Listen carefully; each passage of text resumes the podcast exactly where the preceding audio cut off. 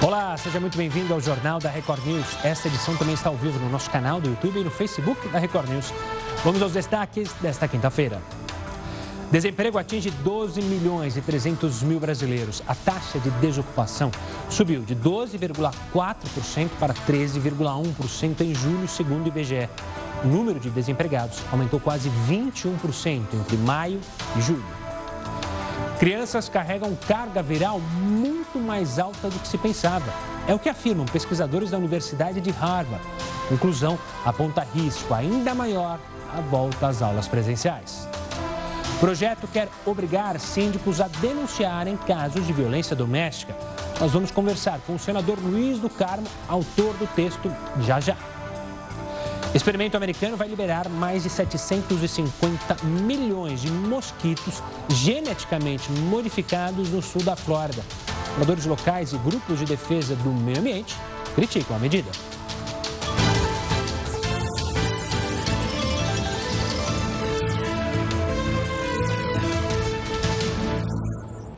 E os deputados decidiram agora há pouco manter o veto do presidente Jair Bolsonaro ao reajuste salarial de servidores. Bolsonaro vetou a concessão até o fim do ano de reajuste do próximo ano, perdão, a servidores públicos que estão na linha de frente no combate ao coronavírus. Na quarta-feira, o Senado tinha votado pela derrubada do veto, mas para que tivesse validade, os deputados tinham que concordar com a decisão contrária da Câmara, fica então proibido dar aumento para qualquer categoria do serviço público no âmbito federal, estadual e municipal. 316 deputados votaram pela manutenção do veto e 165 foram contra. Quem vai comentar mais sobre essa polêmica que começou ontem e agora chega ao fim na noite de hoje é o Heródoto Barbeiro, que participa aqui conosco. Olá, Heródoto. Olá, Gustavo. Olha, essa polêmica terminou bem para nós que somos cidadãos e somos os pagadores de impostos desse país. Por que razão?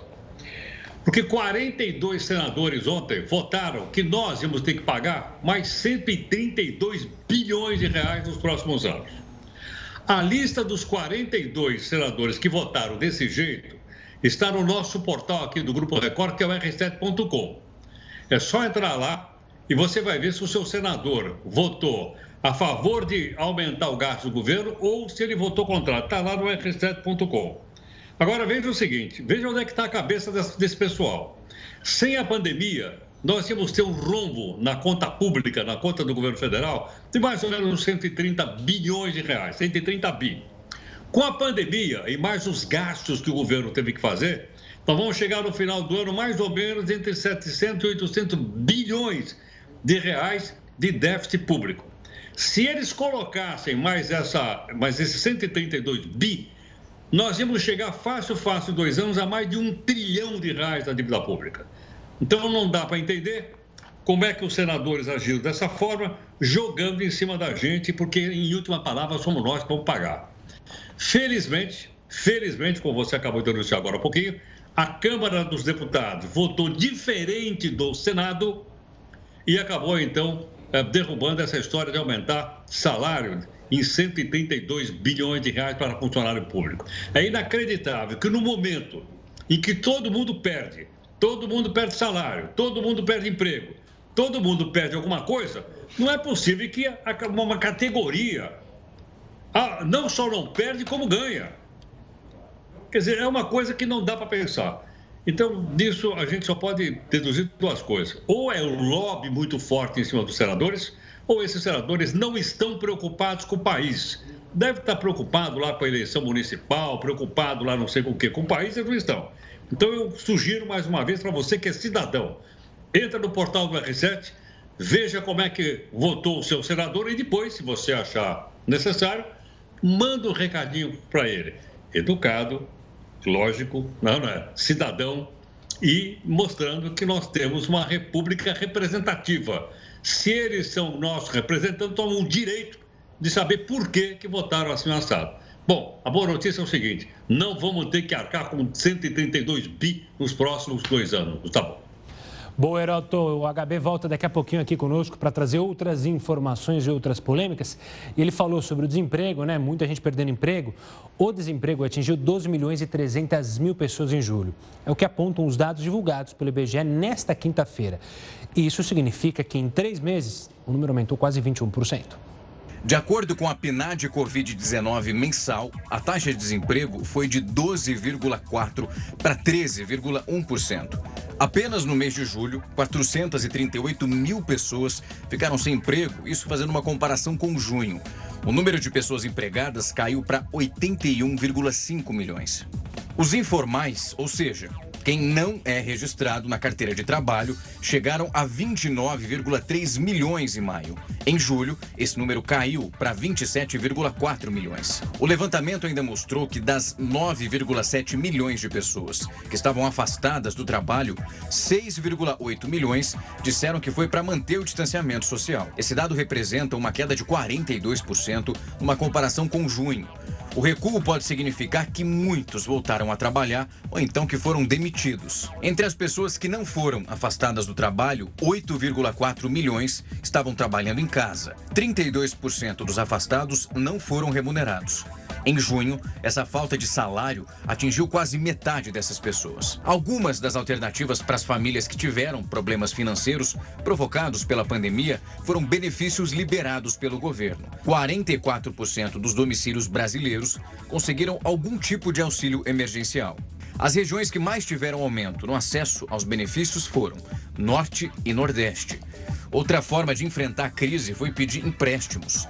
Em cerca de 4 milhões de domicílios, algum morador fez a solicitação para o banco, amigo ou então parente.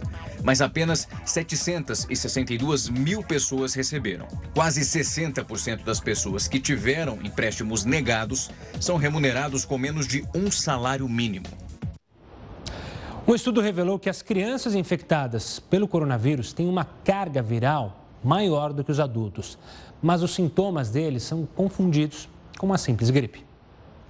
Várias pesquisas sempre apontaram os idosos como as pessoas que mais correm riscos de infecção pelo coronavírus e os adultos como os maiores transmissores. Mais uma pesquisa, realizada pela Universidade de Harvard, mostra que as crianças infectadas pela Covid-19 apresentaram uma carga viral nas vias respiratórias mais alta até do que adultos hospitalizados em UTIs. Essa pesquisa revela ainda que, independentemente de apresentarem ou não as complicações por causa da doença, as crianças podem transmitir o vírus, já que a carga viral é bem alta. Os sintomas mais comuns do coronavírus em crianças são os que mais se aproximam de resfriados comuns, como febre, tosse e coriza, são os principais deles, e podem confundir os pais quanto à possibilidade do contágio. Sem contar que, em diversos casos, as crianças não apresentam sintomas. O estudo identificou que elas têm menos receptores do vírus e a doença é mais branda e tem uma melhor resposta imunológica. Ao todo, 192 crianças e jovens com idade entre 0 e 22 anos participaram dessa análise. A pesquisa também levantou dúvidas sobre a retomada das crianças às aulas presenciais. Para os pesquisadores, é preciso planejamento para evitar a propagação do vírus. Os autores do estudo fizeram recomendações e também pediram às escolas que não utilizem a medição de temperatura ou então os sintomas clínicos como base para poder diagnosticar se uma criança está ou não com a Covid-19. E o Instituto Gamaleya anunciou que a vacina russa contra o coronavírus vai garantir a imunidade à doença por no mínimo dois anos. A vacina foi registrada na semana passada pelo governo russo, mas até agora não foram publicados estudos que mostram os resultados dos testes de imunização. Os cientistas falaram que a vacina será aplicada a partir da semana que vem em mais de 40 mil pessoas em 45 centros médicos na Rússia, como parte da fase 3. Receitas médicas serão aceitas em formato digital durante a pandemia. As receitas apresentadas em suporte digital precisam ter assinatura eletrônica ou serem digitalizadas pelo profissional que realizou a prescrição. A norma também determina que compete ao Conselho Federal de Medicina a regulamentação da telemedicina após o período da pandemia. Uma pesquisa mexicana encontrou o que ela chama de ponto frágil do coronavírus. Pois é, essa pesquisa analisou as diferenças entre o coronavírus de 2003 e o que causa a Covid-19 neste ano e encontrou um ponto onde o vírus pode ser atacado. A pesquisadora identificou que em 2003, aqueles espinhos, aquelas coroas que envolvem o coronavírus eram mais fracos. Então a ideia é criar um composto químico que atue contra esses espinhos. De acordo com a cientista, se trata de uma forma de bloqueio. Antes do vírus entrar nas moléculas do corpo, ele pode ser atacado para que não tenha mais tanta força e não seja capaz de infectar o organismo. Olha, por causa da pandemia, o banco de leite de vários hospitais está baixo. As doações caíram 50%, mas para participar e salvar vidas, nem é preciso sair de casa. São doses de proteção e carinho a todo instante. A Laura tem dois meses. Logo nas primeiras horas após o nascimento, o aleitamento passou a reforçar ainda mais os laços afetivos de mãe e filha. O crescimento saudável só aumenta a plena certeza da escolha natural pela Jéssica. E ela vai além. Uma vez por semana e sem sair de casa, encaminha todo o excedente coletado em frascos para ajudar novas crianças. Com a Laura eu busquei informação, eu pesquisei, né, saber, e hoje em dia a gente fala muito sobre amamentação, muito sobre o aleitamento materno, o quanto é importante e o quanto também as crianças da UTI precisam. O Hospital Plantadores de Cana é uma das referências do SUS no interior do Rio de Janeiro, mas no banco de leite faltam doadoras. Devido à Covid-19, as cadeiras passam grande parte do tempo vazias. Nos estoques, os níveis são considerados críticos. A unidade ainda é responsável pelo atendimento de vários pacientes de municípios vizinhos. Hoje as meninas recolhem esse leite nos domicílios, é, todas paramentadas, com capote, com luva, com máscara. Então, assim, não tem o porquê quem está em casa ter receio, ter medo de estar tá doando. A Daniele que está com o filho internado, se convenceu da importância de fazer a diferença. É radiante, né? Saber que, que um bebezinho, eu pude ajudar aquele bebezinho na, na, no desenvolvimento dele, né? Depois de também aderir à coleta domiciliar, a Clarissa reforça o time do bem. O incentivo vem do TEL. Desde que decidiu ajudar, a produção da comerciante dobrou naturalmente e a garantia de muitos sorrisos e momentos felizes no futuro. É uma forma da gente também acarinhar, da gente abraçar, da gente acolher, da gente ser um pouco mãe também desses nenéns. Então é uma maneira da gente dividir esse amor materno que é tão grande. Os turistas já estão indo para as cidades do Paraná onde pode nevar. A repórter Camila Andrade tem mais detalhes. Uma boa noite, Camila. Boa noite. Aqui no Paraná, as cidades com maior probabilidade de nevar são Palmas, onde nós estamos agora, Guarapuava e General Carneiro, as duas na região sul do estado. O fenômeno é esperado para essa noite e está deixando a rede hoteleira e os donos de restaurante bastante animados. Desde o início da pandemia não se via tanto movimento por aqui. Como na maioria das cidades onde existe a possibilidade de nevar, os hotéis estão praticamente lotados com o um novo limite, que permite 50% de ocupação nesse período. E os turistas que gostam aí das baixas temperaturas não vão perder a viagem, porque mesmo se não nevar, o frio por aqui está garantido, viu? Obrigado, Camila. E quem vai falar mais sobre esse assunto aqui conosco é a Maria Clara Sassak, da Somar Meteorologia. Maria Clara, obrigado. Uma boa noite para você. Até quando vai esse frio? E vem neve? Vem mais neve por aí?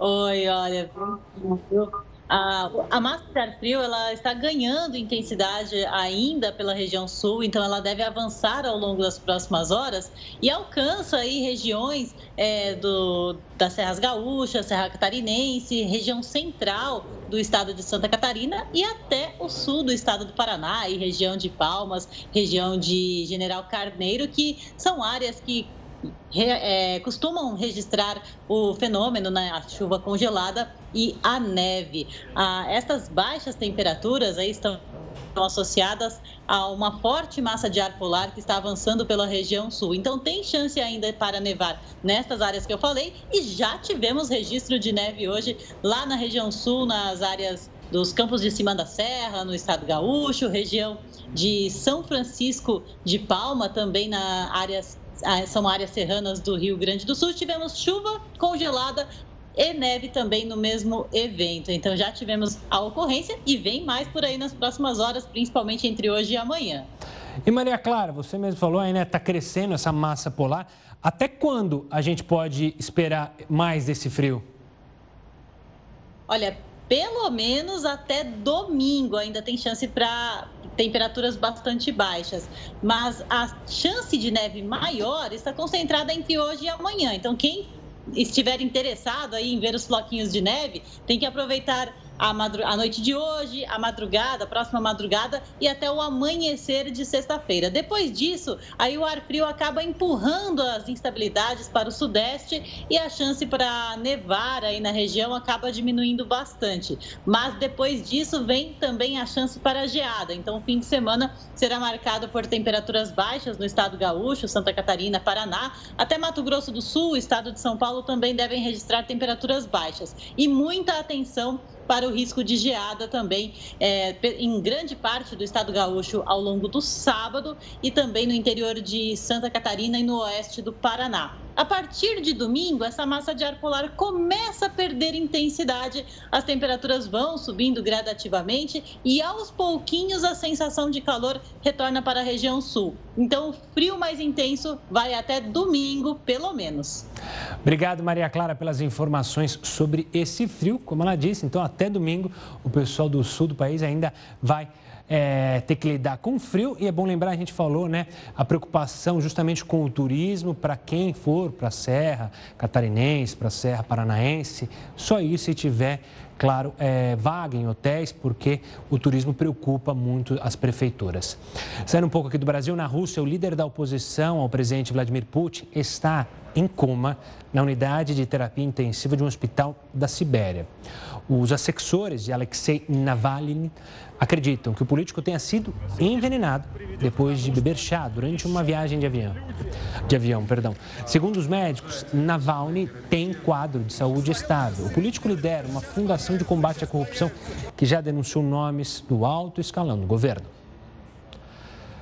Pela, com a flexibilização da quarentena, o comércio de várias cidades do Rio de Janeiro retomou as atividades. Em Macaé, lojistas comemoram as boas vendas, mas com uma certa cautela. Sim, tem sido o movimento na área central da cidade. O primeiro mês de reabertura foi positivo. Tudo que a gente queria era que a gente tivesse essa retomada da economia, que a gente estava precisando muito, né?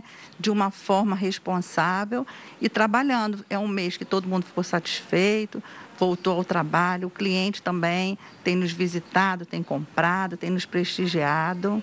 Apesar do crescimento nas vendas, a situação ainda preocupa o setor que acumulou dois tombos históricos seguidos. Em abril, a retração do comércio foi de 30,9% e, em maio, chegou a 21,2% com relação ao mesmo período do ano anterior.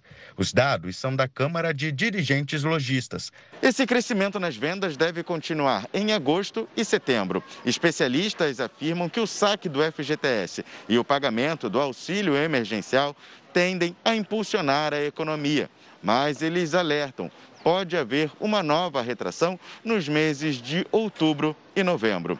A projeção é de que o setor volte a ficar aquecido em dezembro, com o pagamento do 13º e as possíveis contratações temporárias de fim de ano.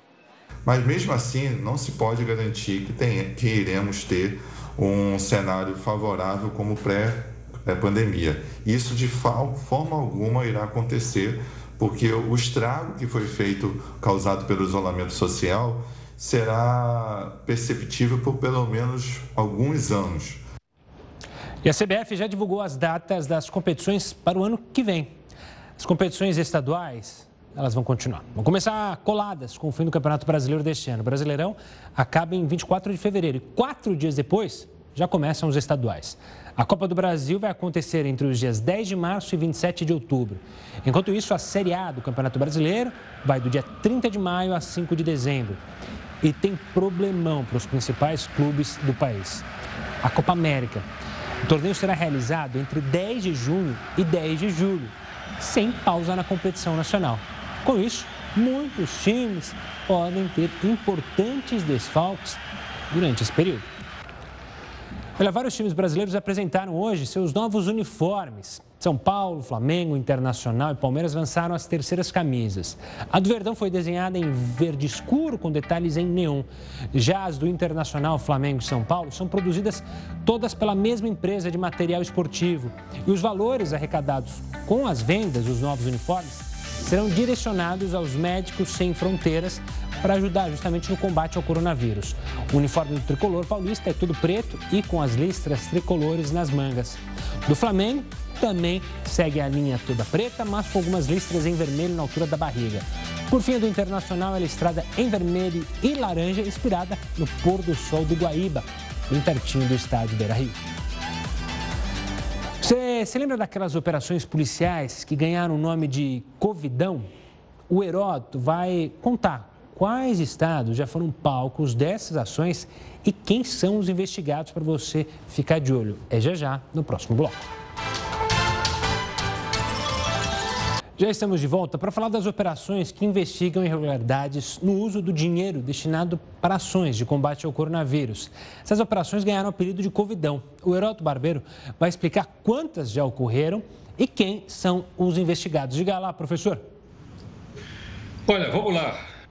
O negócio hoje é grana, é grana, mexe no nosso bolso.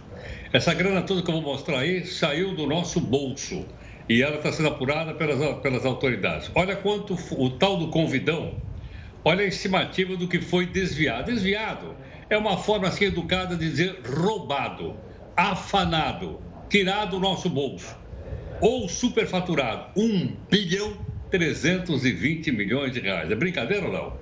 1 bilhão 320 milhões de reais no momento que tem uma pandemia e que você precisa de todo o dinheiro para poder salvar as pessoas, comprar as coisas, comprar remédio, comprar tudo mais. Olha, essa grana toda, vamos mostrar mais, mais uma, uma, um avanço dela, é o seguinte. Onde é, como é que eles afanaram essa grana? Compra de máscara, compra de respiradores, montagem de hospitais de campanha, as máscaras mais caras do mundo, respirador que não chegou e hospitais de campanha também que sequer foram montados. Alguns que montaram hospitais de campanha foram parar na cadeia, contratados por alguns governos estaduais. Foram, não, não tinha gente no hospital, aliás, o hospital não ficou pronto. Passou a tal onda e o hospital não ficou pronto com o dinheiro que tiraram do nosso bolso. Além disso, é bom a gente olhar uma outra informação que tem também aí, para que a gente, como cidadão, o Gustavo falou das operações, foram 42. De 23 de abril para agora foram 42. 42 dá de 23 de abril para cá, dá uma a cada, vou arredondar, uma a cada três dias. Uma a cada três dias, uma operação policial, porque estavam roubando o dinheiro necessário para atender as pessoas da população brasileira. Bom, quem está dizendo isso não sou eu, é a Polícia Federal, o Ministério Público, obviamente, a gente apenas coletou os dados. E eles, então, estão com ações que atingem principalmente, eu coloquei aqui os estados, são nove estados: o Amapá, o Amazonas, Rondônia, Roraima e Pará estão sendo investigados. Então aí tem dois, tem cinco, faltam quatro estados aí. Vamos mostrar os outros quatro para ficar equilibrado e todo mundo saber se seu estado está ou não. Olha aí, mais quatro. Brasília? Distrito Federal, o Rio de Janeiro, o estado do Rio de Janeiro, o Rio Grande do Sul e Santa Catarina. São nove governos que estão investigados pela Polícia Federal porque poderiam ter tirado grana. Mas não ficou só no estado, não. Alguns prefeitos também fizeram barbaridades, segundo aí a, as investigações. Vamos lá. Ações atingem 19 prefeituras, dos quais seis são capitais: Aracaju, Fortaleza, Macapá, Recife e Rio Branco. É bom, inclusive, lembrar o seguinte: não se esqueçam que essas, todas essas cidades vão passar pelo processo eleitoral daqui a pouco. Vai ter eleição para prefeito, vai ter eleição para vereador. E é o momento, então, das pessoas pensarem bem para saber e escolherem os melhores. Logicamente que aquelas pessoas, se estiverem investigadas, não estão condenadas, mas elas são suspeitas de ter desviado essa pequena quantia de mais de um trilhão de reais. É grana para ninguém botar defeito, viu, Gustavo? Infelizmente, né? Obrigado, Heraldo. Daqui a pouco o HB volta aqui conosco para trazer outras informações. Agora a gente vai até os Estados Unidos, porque o ex-estrategista-chefe da Casa Branca, Steve Bannon, foi preso sob acusação de fraude. Vamos então até lá com a correspondente Evelyn Bassos. Boa noite, Evelyn. Oi, Gustavo. Muito boa noite para você. Boa noite a todos que nos assistem. Olha, segundo o Departamento de Justiça, Steve Bannon é acusado de desviar dinheiro de uma campanha que arrecadou cerca de 142 milhões de reais para a construção de um muro na fronteira com o México. Ele e outros três parceiros que também foram indiciados estariam há meses usando parte da verba para despesas pessoais. Bannon vai responder por fraude e por conspiração para lavagem de dinheiro. Se condenado, ele pode pegar até 40 anos de prisão. Nesta tarde, ele compareceu à corte, alegou inocência e foi solto depois de pagar uma fiança no valor de cerca de 28 milhões de reais. O presidente Donald Trump disse que não fala com o ex-estrategista há muito tempo, Gustavo. Obrigado, Evelyn. E olha, os deputados aqui do Brasil estão para votar o projeto que torna obrigatória a denúncia de casos de violência doméstica em condomínios. Um dos itens do texto é a obrigação dos síndicos de denunciarem esses casos. Para entender direitinho a proposta, a gente vai conversar já já com o autor dela. Não sai daí, Jornal da Record News volta em instantes. Já estamos de volta para falar que o Brasil ainda não conseguiu acabar com seus lixões. Segundo o Índice de Sustentabilidade da Limpeza Urbana, quase metade dos municípios brasileiros ainda despeja resíduos em lixões. O Heroto Barbeiro vai trazer mais detalhes sobre essa triste e grave situação aqui em nosso país. Diga lá, Heroto. Olha, ô Gustavo, você sabe que existe lei dizendo que não tem mais lixão no Brasil. A lei proibindo lixão no Brasil. Só que no nosso país tem lei que pega e tem lei que não pega. Então, se tem lei que pega e lei que não pega, como, como é que isso aí funciona? Eu estava vendo aqui um dado interessante que é o seguinte: nos lixões que nós temos no nosso país, nós somos o país que mais joga matéria-prima fora no mundo. No mundo. Então, a quantidade de plástico, de vidro, de papelão, de, de latinha, de material metálico é gigantesca. Se isso fosse simplesmente regulamentado, muita gente poderia viver da venda desse material, as cooperativas poderiam vender e nós não teríamos essas imagens que nós estamos mostrando aí, que são coisas do terceiro mundo, do quarto mundo, do quinto mundo, que é o lixão que nós temos espalhado ainda pelo nosso país. Mas para isso precisa de duas coisas. Primeiro, começar na nossa casa. Nós temos que separar o nosso lixo. Segundo, temos que pisar no pé do prefeito para que faça uma coleta seletiva. Por que, que não tem coleta seletiva? Porque não tem vontade política. Mas pera um pouquinho. Para ele, para a autoridade, seja qual for, ter vontade política, nós temos que não pisar no pé deles, com jeito, com educação, pisar no pé desse pessoal. Não esqueça o seguinte, repito mais uma vez, nós estamos de, em direção aí à eleição para prefeito. Muitos vão querer se reeleger. E aquela pergunta que não quer calar é o seguinte: qual é o seu plano, qual é o seu projeto para que a gente possa implantar um sistema desse seletivo e de coleta de lixo na nossa cidade? Dá uma contribuição para tirar a gente da miséria e para ajudar o planeta. São os dois pontos, dois extremos estão exatamente naquilo tudo que a gente está jogando fora, que é uma quantidade imensa de material aproveitável. Está na nossa mão. Ele, o pessoal vai vir aí. Falta agora a gente fazer com que eles tenham, viu, Gustavo? Vontade política. Verdade. E você fala da coleta de luxo e é bom a gente abrir muito olho, porque investigações denunciadas por jornais aqui de São Paulo mostram que grupos ligados ao crime organizado já atuam na coleta de lixo de cidades aqui da Grande São Paulo. Então a gente tem que ficar muito atento quanto a isso. O Heroto volta amanhã aqui conosco no Jornal da Record News. Um forte abraço, Heroto. Agora a gente fala do Senado, mais uma vez, adiou para a próxima terça-feira a análise da proposta que altera regras e torna permanente o Fundeb, que é o Fundo de Financiamento da Educação Básica. A PEC prevê, entre outros pontos, aumentar a participação da União no Fundeb de forma a chegar a 23% a partir de 2026. Atualmente, essa complementação financeira do governo federal está em 10%. A renovação é tida como essencial para garantir o reforço de caixa de estados e municípios para investimentos da educação infantil ao ensino médio. Ainda na, falando sobre o Congresso, está sendo aguardada para ser votada na Câmara um projeto que quer tornar a denúncia de casos de violência domésticas em condomínios obrigatória. Para trazer mais detalhes sobre esse projeto, eu converso agora com o autor, o senado, senador Luiz do Carmo, do MDB de Goiás. Senador, obrigado pela participação aqui conosco. Então, eu já queria que o senhor explicasse o objetivo desse projeto que já passou no Senado e agora aguarda ser pautado lá na Câmara. Uma boa noite. Boa noite, Gustavo. Eu agradeço essa oportunidade que você está dando para nós discutir esse projeto. Como eu comecei esse projeto? Por quê? Há oito anos atrás, eu, como deputado estadual em Goiás, tinha, eu tinha uma filha minha, Michele Muniz do Carmo, que nasceu com a deficiência na mão. Eu andava com a Michelle ônibus para acostumar com as pessoas, porque realmente ela tinha deficiência. Depois vem um bandido e mata minha filha para roubar um carro dela. Com isso, eu acabou a, a minha vida quando matou minha filha. Eu virei senador e eu vendo as violências contra as mulheres, contra as, contra as crianças, idosos, eu fiz esse projeto realmente para que a população, em geral, o síndico, que vê uma briga, vê um maltrato entre uma, uma, entre uma, uma criança, entre a mulher, o idoso, que denuncia isso, porque o poder público não tem condição de ficar em todo lugar. E nós, cidadãos, temos como ver como é que está acontecendo na, na, na, uma violência, como começa uma violência. Esse é o princípio básico desse projeto nosso.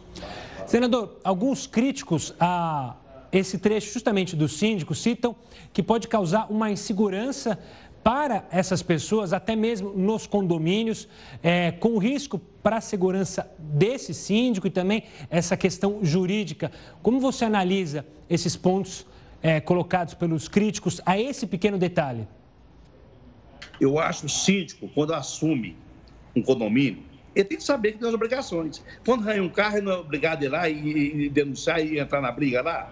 E nós podemos ver as mulheres ser, ser, ser maltratadas, judiadas e até assassinadas nos condomínios, em todo quanto parte do Brasil, e não fazer nada. Eu acho que o síndico tem de assumir isso. Tem de assumir, ele tem o dever e a obrigação de fazer isso. Nós temos de ajudar acabar com essa violência doméstica no Brasil, que essa pandemia aumentou demais. Isso aí é uma coisa corretineira. A lei vai proteger ele. A lei vai proteger ele. E quem que é a mais, mais, fraca aí? É a mulher, é a criança, é o adolescente, é o idoso. Quem maltrata as pessoas, eu acho que não tem coragem de enfrentar um síndico. Na minha opinião, isso vai pacificar isso aí e vamos combater essa violência doméstica que está demais. Olha, só para você ter uma ideia, a cada, é, a cada sete horas, uma mulher morta por feminicídio no Brasil. 10 mil mulheres são agredidas todos os meses no Brasil. 180 mulheres são estupradas por dia. Isso é pandemia. E nós, como político, eu como senador, eu tenho que fazer alguma coisa para ajudar realmente a combater essas pessoas que são, são mais, é, é, é, não tem tanta como reagir.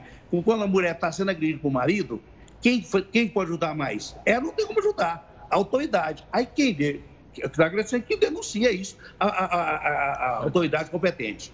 Tá certo. Senador, quero agradecer a disponibilidade para o senhor conversar aqui conosco, falar sobre o projeto. Lembrando, o Senado já aprovou o projeto, ele está agora na Câmara e depende da votação. Claro que você que acompanha o Jornal da Record News, fica à vontade para participar conosco nas redes sociais, dizer se você apoia o projeto ou não, se tem essa insegurança com o síndico, enfim, a decisão é sua. Olha, cientistas americanos vão liberar mais de 750 milhões de mosquitos geneticamente modificados lá no sul da Flórida. A gente vai entender qual é o objetivo disso no próximo bloco, mas eu já te adianto, essa liberação está gerando polêmica por lá. Um experimento pretende liberar mais de 750 milhões de mosquitos geneticamente modificados nos Estados Unidos nos próximos dois dias. Entenda isso na reportagem. O plano foi aprovado pelas autoridades nesta semana e foi alvo de protestos de milhares de residentes e de grupos de defesa do meio ambiente. Os 750 milhões de mosquitos vão ser liberados no arquipélago de Florida Keys, no sul da Flórida, entre 2021 e 2022. De acordo com a Oxitec, empresa que desenvolveu o mosquito, ele também está aprovado para ser liberado no condado de Harris, no Texas, a partir do ano que vem. O projeto tem como objetivo testar se um mosquito geneticamente modificado é uma alternativa viável para controlar o Aedes aegypti, transmissor de várias doenças mortais, como zika, dengue, chikungunya e febre amarela. Esse novo mosquito foi alterado para produzir filhotes fêmeas que morrem na fase larval, bem antes de crescer o suficiente para picar e espalhar doenças. Isso porque apenas as fêmeas do mosquito picam para buscar sangue. Os machos se alimentam apenas de néctar e não são portadores de doenças. Por isso, apenas os machos vão sobreviver por outras gerações. A tecnologia parece inovadora mas a empresa levou mais de uma década para obter essa aprovação. O estado da Flórida fez vários esforços, desde a pulverização aérea ao uso de peixes comedores de mosquitos para conter o Aedes aegypti, mas as tentativas não obtiveram sucesso. Esse mosquito geneticamente modificado já foi testado em campo no Brasil, no Panamá e nas Ilhas Caimã e teve uma alta taxa de redução do Aedes aegypti de até 95%. Embora a Agência de Proteção Ambiental dos Estados Unidos tenha aprovado Moradores e pesquisadores estão preocupados com uma suposta falta de supervisão do experimento. Logo que a notícia se espalhou, mais de 240 mil pessoas assinaram uma petição contra a proposta. Os grupos também temem que a disseminação no meio ambiente possa prejudicar espécies ameaçadas e em extinção, como pássaros, insetos e mamíferos que se alimentam dos mosquitos. O Jornal da Record News fica por aqui. Tenha uma ótima noite e siga bem informado. Acompanhe agora mais uma edição do Jornal da Record. Até!